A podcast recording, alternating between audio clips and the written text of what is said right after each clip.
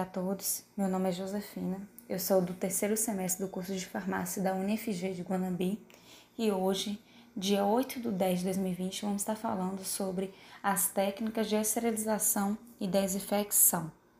Bom, vamos começar falando sobre esse assunto definindo esses termos. O que é desinfecção? Desinfecção é um processo que vai eliminar todos os micro-organismos de, daquele material que teve contato com o paciente. Só que nesse processo eu não consigo eliminar os endosporos bacterianos. Então ele não pode de maneira alguma ser confundido com o processo de esterilização. Por quê? Porque no processo de esterilização a gente elimina todas as formas de vida microbiana ou seja, eu consigo eliminar os endosporos bacterianos na esterilização. Então, eu consigo destruir todo tipo de vida microbiana que tiver ali e os endosporos bacterianos. Então, eu não posso confundir desinfecção e esterilização. Antes de, do processo de desinfecção, é, o material ele tem que passar por um processo de limpeza, que vai ser a retirada ali de resíduos como sangue, como algum tipo de secreção, entendeu? Algum tipo de fluido que tiver ali. Então, ele passa por esse processo de limpeza, que é uma retirada daquele excesso de secreção que tem ali, para depois ir para o processo de desinfecção.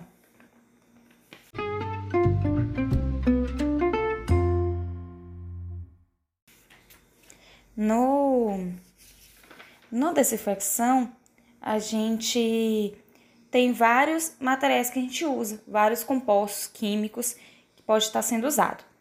Um deles é o álcool.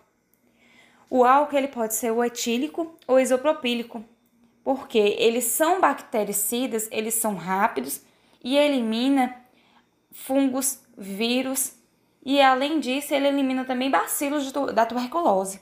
Só que ele não elimina os esporos bacterianos. Como eu havia dito, que no processo de desinfecção a gente não elimina. Então, usando o álcool, a gente não consegue é, eliminar também os endosporos bacterianos. É, os, podemos usar também compostos biclorados, que um que é bastante utilizado é o hipoclorito, hipoclorito de sódio ou de cálcio, e ele é bastante utilizado pela maneira de ser de baixo custo e de uma ação muito rápida. Então, ele também age igual o álcool. Ele é ativo contra vírus, contra fungos, contra é, bacilo da tuberculose, só que ele geralmente ele é usado para alguns materiais que não teve contato com secreção do paciente. Ele teve contato apenas com pele íntegra do paciente. Então a gente pode estar usando esse hipoclorito. A gente tem também é, o formaldeído, né? O, o formol, que às vezes a gente encontra ele na forma de formalina. Ele é um bactericida muito potente, ele age muito rápido, tem uma ação muito rápida contra vírus e contra é, alguns esporos bacterianos. Porém, ele não é muito utilizado e às vezes, quando utilizado, é por um tempo limitado por ter um composto cancerígeno. Então, muitos, muitos é, hospitais, muitas áreas da, da, meios hospitalares que não usam mais o formaldeído. Temos também o peróxido de hidrogênio. Ele é um bactericida e ele elimina vírus, é, fungicida, qualquer tipo de, de, de bactéria. Muito utilizado também no processo de desinfecção. Tem alguns compostos né, iodados que ele penetra a parede celular do microorganismo, ele rompe a estrutura e a síntese da proteína e do ácido nucleico. Então, ele é um bactericida que só que ele precisa de um contato bem pro, prolongado para eliminar, eliminar alguns tipos de esporos bacterianos e eliminar também alguns bacilos da tuberculose. Então, ele precisa de um tempo mais adequado. Então, às vezes não é muito usado por conta disso, por ter um, um, uma demora muito rápida, uma demora muito lenta no processo de, de desinfecção. E temos também alguns, alguns fenóis, alguns que eles é mais utilizado ni chão, tal, são usados na desinfecção do ambiente e não dos materiais. Já no processo de esterilização, a gente tem alguns tipos. A gente tem esterilização por vapor, que é um vapor quente, ele é um, um método mais usado porque ele é, não, não é tóxico, ele é de baixo custo e é um esporicida, então ele elimina todos os esporos da bactéria. Como é que, é que funciona? É, o calor úmido ele destrói os micro-organismos através de coagulação ou desnaturação de suas enzimas e proteínas. Então, ele é o processo que ele é, é realizado no, na autoclave, que é um, um aparelho todo mundo, muita gente já ouviu falar. É uma máquina que, que usa esse vapor úmido. Tem também o, a esterilização por calor seco, que é geralmente mais reservado para alguns materiais sensíveis a, ao calor úmido. E ele tem sua vantagem porque ele penetra o calor, o calor penetra, só que porém não corrói os metais e nem instrumentos cortantes, então ele não, não prejudica os materiais. Só que ele precisa ah, também de um tempo maior para que aconteça essa ação. Então precisa de um tempo maior no, no de exposição para conseguir oxidar os componentes celulares da, dos micro-organismos.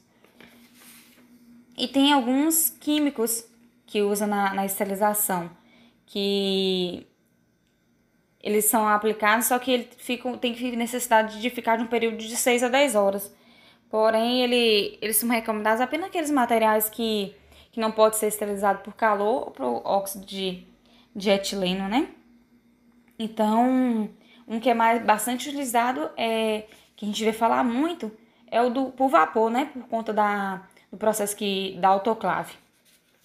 Bom, e as práticas de desterilização, ela deve ser monitorada, porque para saber se está tendo o objetivo final, para ver se tudo está sendo esterilizado de uma forma confiável.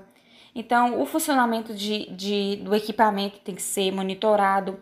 É, os artigos, aqueles artigos que, tipo, material que terminou de esterilizar, só que tem presença de umidade, então você tem que colocar ele como não estéreo. Se tem umidade ali dentro, é porque tem bactérias circulando ali ainda. Então, considera como não esterilizado e volta novamente para o processo de de esterilização. Então, é de grande importância esse processo de esterilização e desinfecção para evitar uma transmissão de bactérias, ou seja, uma transmissão cruzada de bactérias. Então, por isso que no, no CME, é, que fica o material e onde o material passa por esse processo de esterilização e desinfecção, lá eles têm um protocolo de material limpo em um lugar Material sujo entra por outro lugar e material limpo, já esterilizado, fica guardado em outro lugar. Então, toda a parte, todo o setor dividido para que não ocorra essa contaminação cruzada de material limpo passar pelo lugar sujo, material sujo vem passa pro, pelo lugar limpo. Então, tem toda uma, uma coordenação e tem que ter todo um, um controle disso e uma, um monitoramento desses, desses materiais.